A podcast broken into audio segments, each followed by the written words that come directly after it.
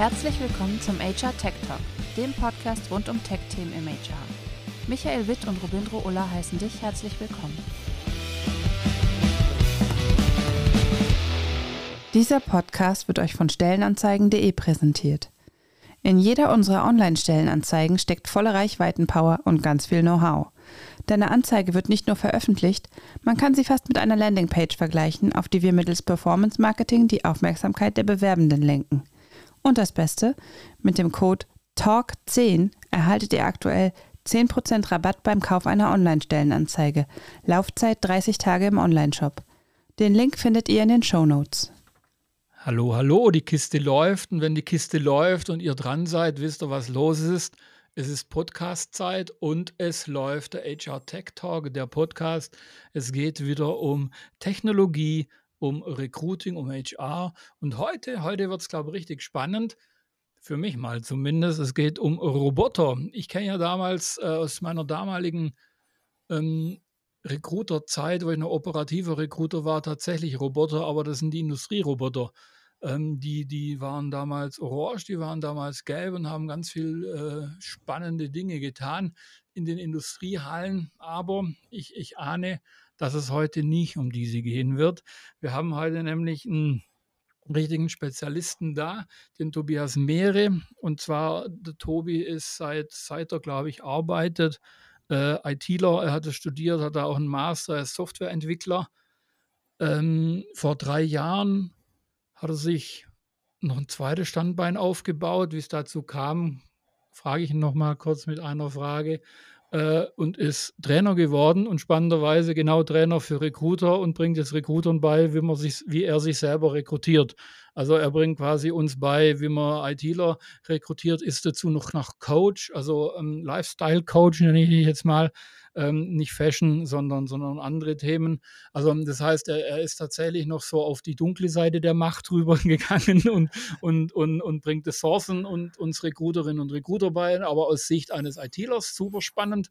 Ähm, und, und hat sich jetzt noch letztes Jahr während der Pandemie selbstständig gemacht mit drei Kumpels, würde ich mal sagen. Ich, ich kenne ich kenn die Truppe, weil wir auch schon ein bisschen äh, uns äh, in, in, zu Themen der Projekte zusammengefunden haben. Ähm, und, und, und da habt ihr einen äh, repetitiven Suchservice fürs Internet aufgebaut. Somit ein ganz, ganz großes Spektrum heute wieder mit dabei. Und jetzt erstmal grüß dich, Tobi. Ja, ein herzliches Hallo von meiner Seite. Danke, dass ich da sein darf. Sehr gerne. Ich hoffe, ihr habt deine Liste richtig wiedergegeben und auswendig gelernt. Top, top. Ich habe hier ganz große Herzchen, die durch die Luft schwingen. Also ist alles super. Ja, cool. Du sag mal, jetzt, äh, da wir ja jetzt keine äh, Meta-Analyse deines Lebenslaufs machen wollen, aber wie wird man denn vom ITler zum Lifestyle-Coach? indem man, glaube ich, einfach mal ein bisschen was erlebt und äh, seine Rückschlüsse durch Coaching zieht und also irgendwann also doch denkt, eigenes Coaching dann. Tatsächlich äh, mhm. durfte ich äh, während meiner Coaching-Ausbildung auch Coaching erleben und mhm. das hat einfach mit mir in den letzten Jahren auch einiges gemacht. Okay, cool. Und dann hast du gedacht, das gibst du weiter und dann, dann, dann, dann wirst du das. Und, und wie bist du als äh, äh, ITler zum Recruiting gekommen, durch eigenes Recruiting dann hast gesagt, es muss anders gehen oder besser gehen? Oder wieso bringst du uns dieses Recruiting bei? Tatsächlich war das der Auslöser. Äh, ich bin klassisch Führungskraft geworden, ähm, ja. habe ein Team aufgebaut und kommst natürlich unweigerlich dann in die Situation, ähm, dass du ähm, neue Leute in dein Team bringen ja. möchtest und äh, habe mich dann auf den Weg gemacht, habe natürlich in dem Kontext auch viel mit Personalexperten dann Kontakt gehabt mhm. und habe irgendwie für mich den Rückschluss gezogen, ähm, wenn wir mehr Brücken bauen und uns mehr unterhalten, dann klappt es für alle Seiten besser. Ja, Punkt. Brauche ich gar nichts mehr sagen. Das stimmt. Darum haben wir uns ja früher auch schon mal unterhalten und unterhalten uns jetzt, aber jetzt eher wahrscheinlich eher auf deinem Home-Turf, da wo du ursprünglich herkommst. Es geht um die IT, es geht um die RPI, um die äh, Roboter, um die Software-Roboter. Ähm, ich glaube, ich spiele den Ball einfach direkt zu dir rüber und, und, und, und laber da nicht gar nicht lang drum rum, weil du weißt es besser einfach mal so einen Soft-Einstieg. So, als Coach kennst du es ja mal, diesen, diesen Kontaktcakes rüberreichen. Erzähl mir doch mal einfach so, ähm, was ist ein RPA? Wie heißt es eigentlich ausgesprochen? Ähm, und was kann so ein Ding? Ja, sehr gern. Also Robotic Process Automation, das ist ah, ausgesprochen mh. RPA. Äh, und wie du schon richtig gesagt hast, hat das eben nichts damit zu tun, über industrielle Automatisierung mhm. zu reden, sondern es geht tatsächlich darum, eigentlich um eine Erweiterung, wenn man so will, der klassischen Business Process Automation. Mhm. Der Knackpunkt, den du aber häufig hast, ist, ähm, du hast in der Prozessautomatisierung, wenn du über die ganze Prozessschritte hinweg gehst, hast du natürlich leider manchmal unterschiedliche Softwaresysteme. Und mhm. darauf mhm. konzentrieren sich nämlich genau diese Software-Roboter, weil die schicken sich an, das, was du als Anwender tun würdest, tatsächlich direkt nachzuempfinden am System. Also du musst nicht das System verändern oder die Systeme, Ach sondern so, du kannst mh. tatsächlich das, was du heute nutzt, das kannst du, nutzt du immer noch, aber du machst es nicht mehr als Mensch, sondern es macht im Prinzip ein Software-Roboter. Das ist so, sage ich mal, der, der, der softe Einstieg. Natürlich gibt es da in, in der Ausgestaltung, wie das dann vonstatten geht, gibt es natürlich äh, alle Spielarten von hochkomplex bis äh, relativ simpel. Ähm, von daher, ich denke, der, der große Benefit, den ich zumindest an der Stelle sehe, ist halt, wir haben Prozesse, die mhm. sind mhm. nicht, sage ich jetzt mal, die, die allerwichtigsten im Unternehmen oder werden zumindest nicht als solche gesehen.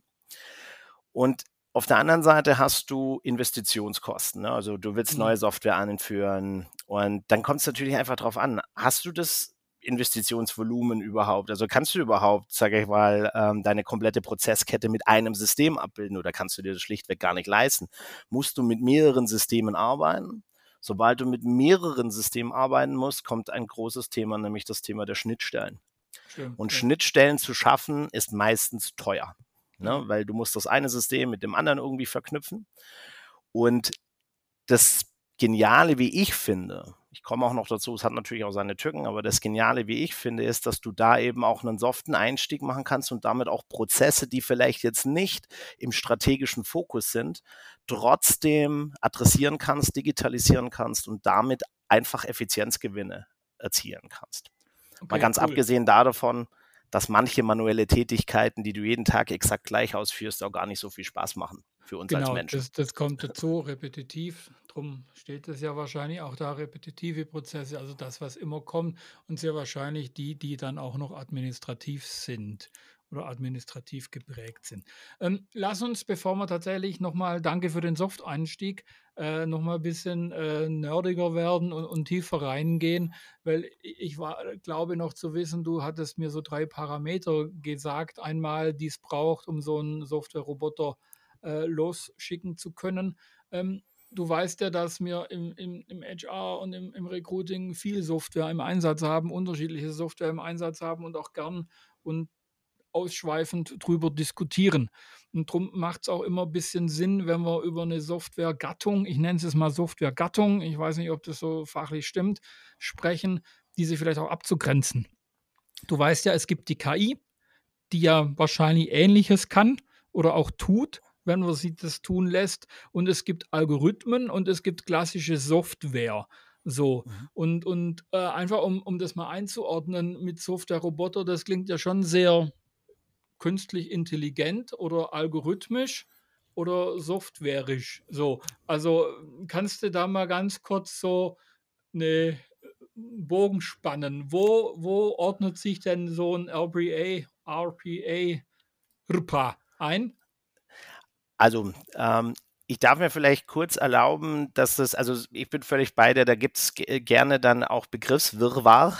Mhm, und ähm, KI äh, erlaubt mir den Karlauer schon fast, ist natürlich ein weites Feld. Ja, ja, ähm, natürlich. Sehr häufig, wenn wir über KI reden, reden wir in der Regel, zumindest in dem Kontext, wo ich das immer höre, von maschinellem Lernen. Das heißt, ja. wir operieren auf großen Datenmengen und leiten damit automatisiert mit Wahrscheinlichkeiten Entscheidungen ab. Mhm. Das ist nicht RPA. Okay. Kann aber Teil eines Roboterprozesses, eines Tasks zum Beispiel sein. Ach, okay. Mhm, also die, ich würde sagen, ähm, RPA ist primär eher so in der Algorithmik-Ecke zu sehen. Mhm. Und zwar, dass du wirklich eigentlich mit wenn, dann Befehlen quasi sagst, ähm, was der Roboter zu tun hat. Also der okay. ist auch sehr stark regelbasiert, mhm. kann aber um maschinelles Lernen ergänzt werden. Das hängt ein bisschen auch von der RPA-Technologie. Es gibt da zig okay. Anbieter ähm, ab. Im Kern musst du aber, wenn du RPA machst, schon, sag mal, wenn man von den einfachen Robotern ausgeht, ist es in der Regel, öffne ein Programm, rufe die Maske auf, mhm. ähm, gebe meinetwegen die Mitarbeiternummer ein und, ähm, keine Ahnung, ruf die, äh, die Urlaubstage auf oder sowas. Okay. Ne? Also du sagst schon algorithmisch, also mit einem klaren Anweisungspfad, was nach was zu tun ist und wenn das passiert, soll das passieren. So okay. würde ich es jetzt mhm. mal versuchen, einfach abzugrenzen.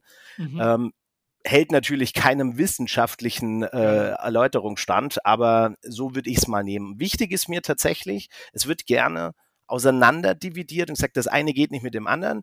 Mhm. Das würde ich so nicht sehen. Also du kannst dir so vorstellen, RPA kann so ein bisschen der Treiber, das was muss wann passieren sein. Mhm. Und inhaltlich, wie zum Beispiel eine Entscheidung zustande kommt, also ob du zum Beispiel ein Kandidatenprofil als für dich geeignet in, äh, identifizierst oder eben auch nicht. Das wiederum kann ein maschinelles Lernen-Algorithmus übernehmen. Mhm. Ja. Der muss dann aber halt auch in diesen RPA oder in diese Automatisierung, auch wenn es nicht mit RPA gemacht ist, natürlich integriert werden. Okay, verstanden. Ähm, so halb, um ehrlich zu sein. Aber ähm, ich hoffe da draußen, ihr versteht es besser. Und sonst ähm, werden wir am Schluss nochmal sagen, wie man den, den Tobi erreicht. Der erklärt es euch mit Sicherheit in, in verschiedenen Szenarien nochmal. Es ist ein komplexes Feld, das muss man ja. einfach sagen. Das ist, und da sind auch die Anbieter, äh, muss man ganz klar sagen, haben ganz andere Fokusansätze.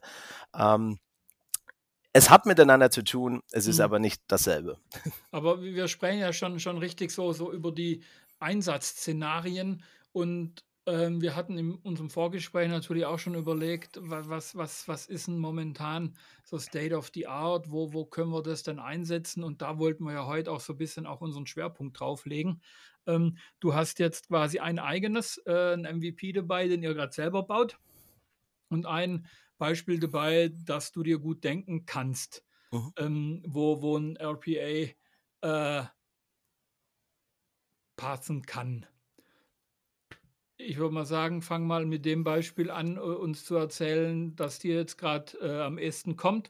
Und ich stelle einfach mal so die ein oder andere Frage dazu, oder? Sehr gerne. Also was mir, ähm, also was mir schon seit längerem einfach auch aufgrund äh, der Trainings, äh, die wir machen, ja. äh, immer wieder unter den Nägeln brennt, ist, dass Active Sourcing oder Sourcing an sich hat ja, sage ich mal, ähm, standardisierte, repetitive Anteile. Also ich mhm habe gewisse Quellen, die steuere ich an, ich suche nach gewissen Kriterien, ich baue einen Zoo-String auf, den mhm. baue ich oft auch nach gewissen Kriterien auf, dass ich gewisse Ausschlüsse definiere, ne, Boolean Search und so weiter. Ähm, und gerade in diesem Teil, also diesen informationsbeschaffenden Teil, da glaube mhm. ich, ist RPA sehr, sehr hilfreich, weil ich mhm. natürlich, wenn ich mal für mich ein Ansatz, also wenn meine Sourcer letztendlich das äh, für sich einen guten Ansatz gefunden haben, wie sie genau dieses gute Profil finden können, identifizieren können, aufspüren können, dann macht es natürlich Sinn, das Ganze zu skalieren und zu sagen, dann macht nicht diese eine Person das den ganzen Tag, sondern diese Informationsbeschaffung macht letztendlich dann oder machen viele Roboter den ganzen Tag. Mhm. Ja. Voraussetzung ist natürlich ganz klar, es muss natürlich erreichbar sein. Ne? Also es müssen Quellen sein, die du auch kriegst, aber das kennst du als Sourcer auch. Ne? Also wenn du im Sourcer unterwegs bist, äh, an Informationen, wo du nicht rankommst, kannst du natürlich auch nicht auswerten. Aber du kannst natürlich diese Aufbereitung der Ergebnisse kann, könnte so ein Roboter sehr gut ähm, übernehmen, aus meiner Sicht. Da sind wir eben, wie du es gesagt hast, gerade auch dran, äh, MVPs zu bauen, äh, uns äh, die Erfahrungen zu sammeln, das dann auch so bereitzustellen. Das wäre das eine Szenario. Halt, da muss ich, also du, du würdest, du kennst ja wahrscheinlich jetzt den Einwand, der gegen so einen Automatismus kommen kann. Also es hat mit Sicherheit ein Für und Wider. Also das, das eine Für ist mit Sicherheit, ähm, dass wenn, wenn Recruiterinnen und Recruiter sich ähm, zusätzlich mit Active Sourcing beschäftigen, kann man, kann man sagen, okay, du machst ja nur den Erstanteil und machst nicht die Ansprache. Das ist ja schon mal, wenn ich das richtig verstanden habe, ganz klar hervorgekommen. Er sagt den qualitativen Teil, wo es um, guck das Profil an, sprech die Leute individuell an, geh auf Augenhöhe raus und, und guck, dass da dass das passt. Das sagst du ja auch nicht, Robotik sondern oder Software, sondern wir machen diesen Teil davor. Oh, jetzt habe ich mein Mikro angeschlagen. Sorry. Ähm, wir machen den Teil äh, davor.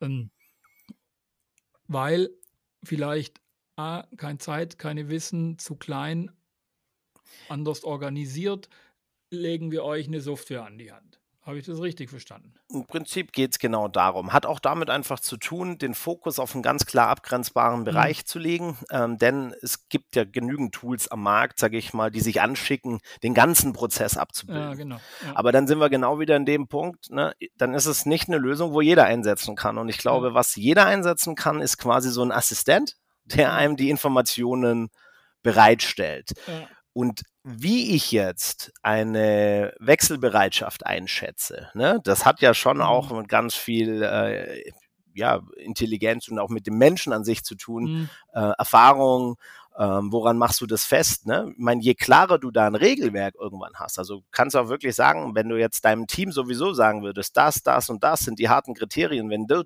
diese Information findest, dann schätzen wir eine Wechselbereitschaft X ein, dann kannst du das natürlich auch in den Roboter gießen. Ja, die Frage ist halt, ist es wirklich so trennscharf?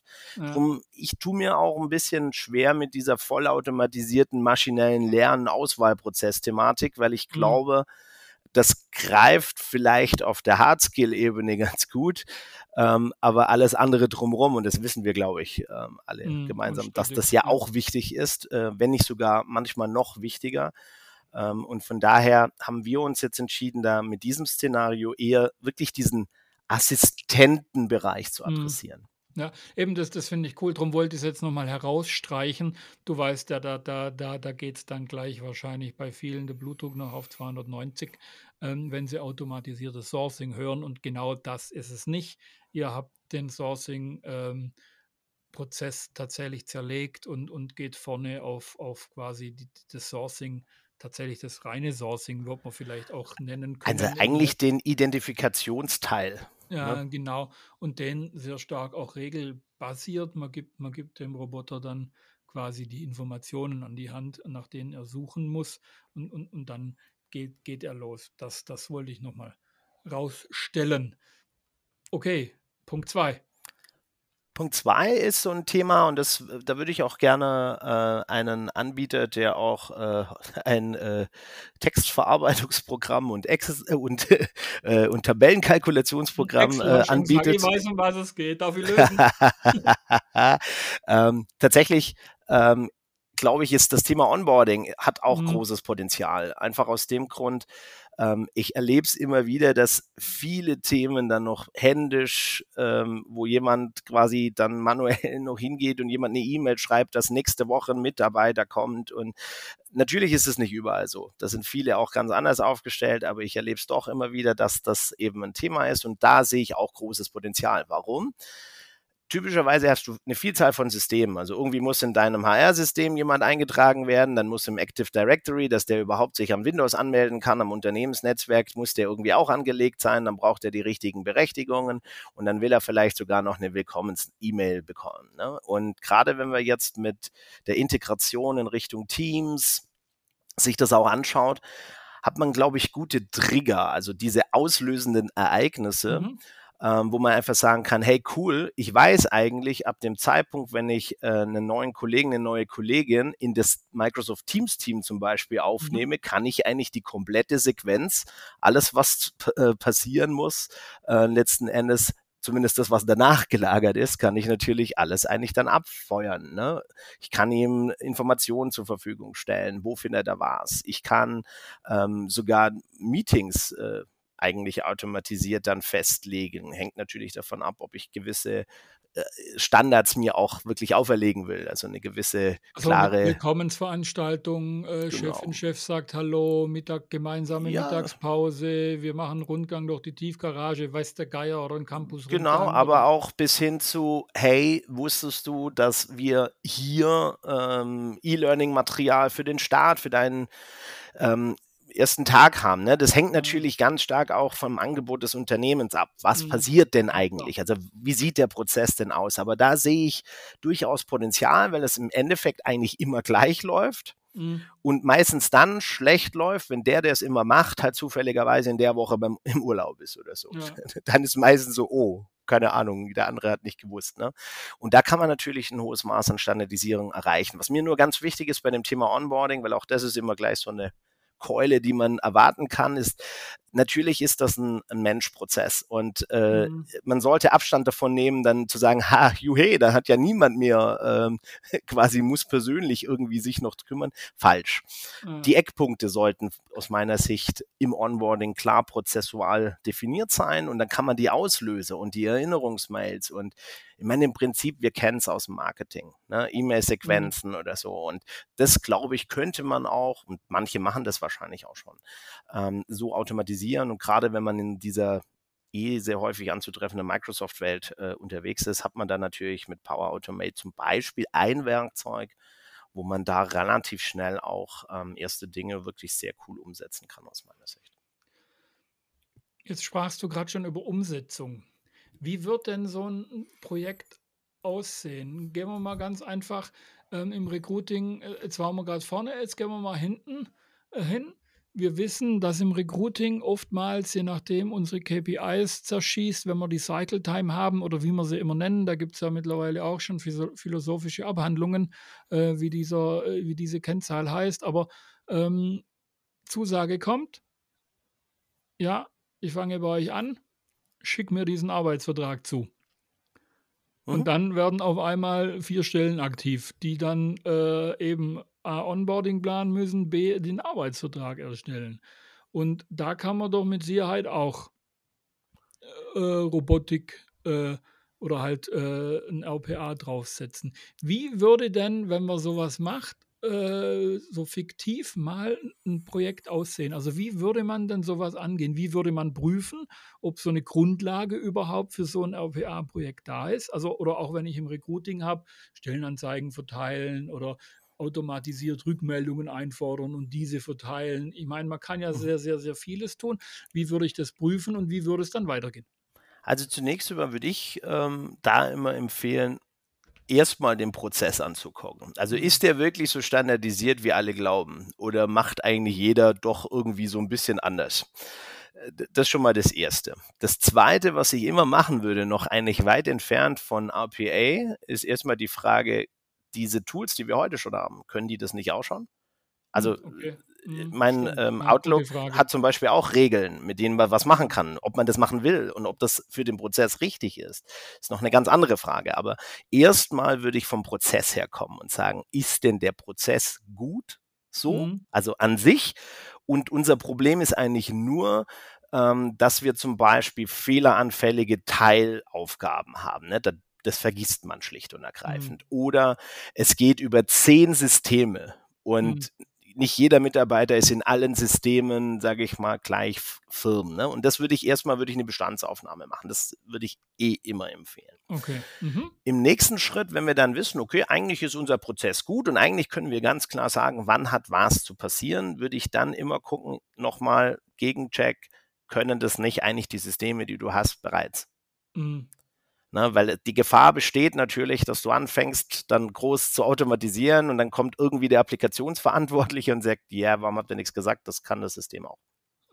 Okay. Das ist natürlich ärgerlich. Ja. Also das würde ich auf jeden Fall machen. Und dann im dritten Schritt würde ich immer versuchen, klein anzufangen. Wenn du jetzt sagst, okay, ähm, in der Prozesskette, natürlich muss, bevor er bei uns jetzt, sage ich mal, wirklich live und in Farbe vor Ort geonboardet wird, ähm, muss ja der Arbeitsvertrag letztendlich irgendwie raus. Mhm. Ne? Und dann stellt sich die Frage, ist dieser Arbeitsvertrag denn, sind es Textbausteine? Mhm. wenn, das, wenn das standardisierte Textbausteine sind, dann muss ich ja am Ende des Tages nur noch klären, wann muss an welcher Stelle, für, in welcher Situation welcher Textbaustein denn da dastehen. Wenn das so standardisiert bereits ist, dann wäre das wahrscheinlich ein guter Kandidat zu sagen, ich bereite zumindest mal dieses Dokument vor. Mhm. Ne? Und dann muss man sich halt entscheiden. Ne? Es ist natürlich je nachdem, wie viel Erfahrung man da schon hat und ob man da schon, sage ich mal, so ein bisschen Fallstricke identifiziert hat. Ähm, wenn ich dann weiß, dass es so ist und ich würde mir auch immer die Frage stellen, wie häufig muss, ist es denn wirklich? Ne? Weil wir neigen gerne dazu, das ist vielleicht eine lästige Arbeit. Ne? Mhm. Ne? Aber trotzdem sollte man sich die Frage stellen, wenn ich das jetzt halt, ne? also wenn ich zweimal im Jahr jemanden einstelle, dann macht es wahrscheinlich. Dann macht es keinen Sinn, Sinn da mhm. viel Energie drauf zu werfen, außer die Fehlerquote ist unglaublich hoch. Dann mhm. kann es vielleicht also trotzdem Sinn machen. Aber ähm, naja, wenn man natürlich weitergeht in Richtung Experience und so weiter, ist es schon auch einfach cool, wenn das einfach flutscht, ne? Und du weißt mhm. es, der kurze Prozess ist der Schlüssel. Ja, ja ne? absolut. So, also genau bei diesen Themen vor allem ist der kurze Und das ist halt ätzend, wenn man dann warten muss, nur weil halt den einen Baustein nur äh, der Hans Müller aus Abteilung X dann liefern mhm. kann. Das ist natürlich Quatsch und Käse. Ne? Mhm. Also dann versaust du dir was. Also von daher, wenn das alles klar ist und wenn wir zu der Entscheidung kommen, das ist repetitiv, das ist auch wirklich standardisiert, das ist wirklich mhm. regelbasiert. Ich habe da keine situativen Entscheidungen irgendwie, dass der, der Bernd aus dem, äh, aus, äh, keine Ahnung, welcher Abteilung dann doch noch am Schluss sagen kann, dass das Gehalt höher ist oder was auch immer. Äh, mhm. ne? Also das ist, sind so aus meiner Sicht häufig die Fallstricke, dass man etwas für standardisiert hält, aber doch sehr viele situative Anteile drin hat. Also das heißt, man muss den Prozess tatsächlich mal richtig durchspielen, eine ja. Map aufbauen ja. und die Map richtig mit allen Beteiligten einmal in einem Workshop oder irgendwie durch äh, klar, klabüstern und sagen, musst du da was sagen? Ja, nein und, und Ampeln hinmachen. Und, und, ja. und wenn bis da alle Ampeln auf grün sind, dann kann man sagen, können wir durch oder bis dahin, wo sie halt rot wird. Und dann müssen wir halt überlegen, warum wird die da rot? bis hin zur Frage, muss dieser Schritt denn überhaupt sein? Genau, das wäre so meines Nächste. Und dann können wir diskutieren, muss dann genau. äh, Kollegin oder Kollege hier äh, äh, was sagen oder können wir das nicht vorne schon klären, damit der Prozess dann weiterläuft. Ob man genau. das als Eingabe vorne schon macht oder so. Ja. Hm. Und das würde ich immer machen. Ja. Weil RPA ist eines von vielen Tools. Ja, ne? Also es ist nicht gesagt, dass es für genau diesen Task, wo der Schmerz liegt, ne? also wo ein hohes Volumen ist, wo ein starker Anteil repetitiver Aufgaben ist, wo wir vielleicht auch diese sehr perso personenbezogene Aufgabe haben. Also immer nur, wenn die Person da ist, klappt das, sonst geht schief. Ja. Das sind natürlich so, sage ich mal, Kriterien, die kann man mal hernehmen und auf den Prüfstand stellen. Und dann kann man diese Events, also die Ereignisse definieren ja. und dann kann man eben sagen, was muss jetzt hier passieren. Ja, cool. Und da merkt man, glaube ich, so ein bisschen auch die Abgrenzung zu jetzt zum Beispiel Workflow-Systemen oder so, mhm. wo du eher ganze Prozesse abbildest, ist halt RPA dann eher so, okay, keine Ahnung, ähm, in diesen zehn Applikationen muss halt dann irgendwas eingetragen werden. Ja, ja. Ähm, Frage eins: muss das überhaupt? Oder kann das weg? Ja, ja. ähm, das zweite ist, wenn es halt so sein muss, weil der Proz also weil halt die Systeme so sind, wir da nichts optimieren können an der Systemlandschaft oder nicht wollen, weil das strategisch nicht äh, so im Fokus ist oder das Budget nicht da ist, dann kann es eine Chance haben, eben mit RPA, dass man da Flügel hinkriegt, dass man es beschleunigt bekommt und dass man es vor allem standardisiert und personenunabhängig hinbekommt, wobei ich jetzt tatsächlich personenunabhängig sehr positiv bewerte, dass die Leute nämlich Freiraum kriegen für die wichtige Inhaltsarbeit äh, und nicht für standardisiertes Kopieren von Textbausteinen. Und das sagt man der Digitalisierung ja nach, dass genau das äh, ein Kern ihrer Tätigkeit, ne, das ist wahrscheinlich falsch, äh, ihres Tuns, ihres Wirkens, ihres Daseins, ihrer Berechtigung sein soll. Tobi, wir sind quasi schon am Ende deiner spannenden Ausführungen über RPAs musst ja, du noch unbedingt was sagen, damit wir alle ruhig schlafen können, äh, wo wir zu Software-Roboter wissen sollten. Ich äh, möchte mich einfach bedanken. War total spannend, sich da auszutauschen. Ich hoffe, dass ich es einigermaßen verdaubar ja, transportieren konnte. Ich habe verstanden und ich würde auch sagen, ähm, zwei Dinge noch. Wir packen in die Show Notes mal eine Homepage. Das heißt, äh, Sehr gern. schickt äh, Tobi auf LinkedIn äh, Kontaktanfragen. Ähm, wenn ihr mit mir noch nicht seid, äh, auch mit mir und Robin natürlich auch. Ähm, abonniert unseren Podcast und wenn ihr Interesse an dem Sourcing MVP habt, meldet euch äh, beim Tobi oder bei mir, würde ich mal sagen. Und somit habt ihr alle Hausaufgaben jetzt äh, bekommen. Äh, wünsche euch eine gute Zeit. Es sind ja auch gerade wieder ganz viel ähm, HR-Festivals und Recruiting-Messen und, und so. Ich denke, wir sehen uns alle dann dort mal wieder in Person. Somit, Tobi, herzlichen Dank, dass du da warst. Ich hoffe, du kommst jetzt noch zum Baden. Ähm, ähm, bei uns geht die Welt tatsächlich gerade unter, wortwörtlich. Somit drücke ich jetzt bloß noch auf Pause und Stopp. Herzlichen Dank.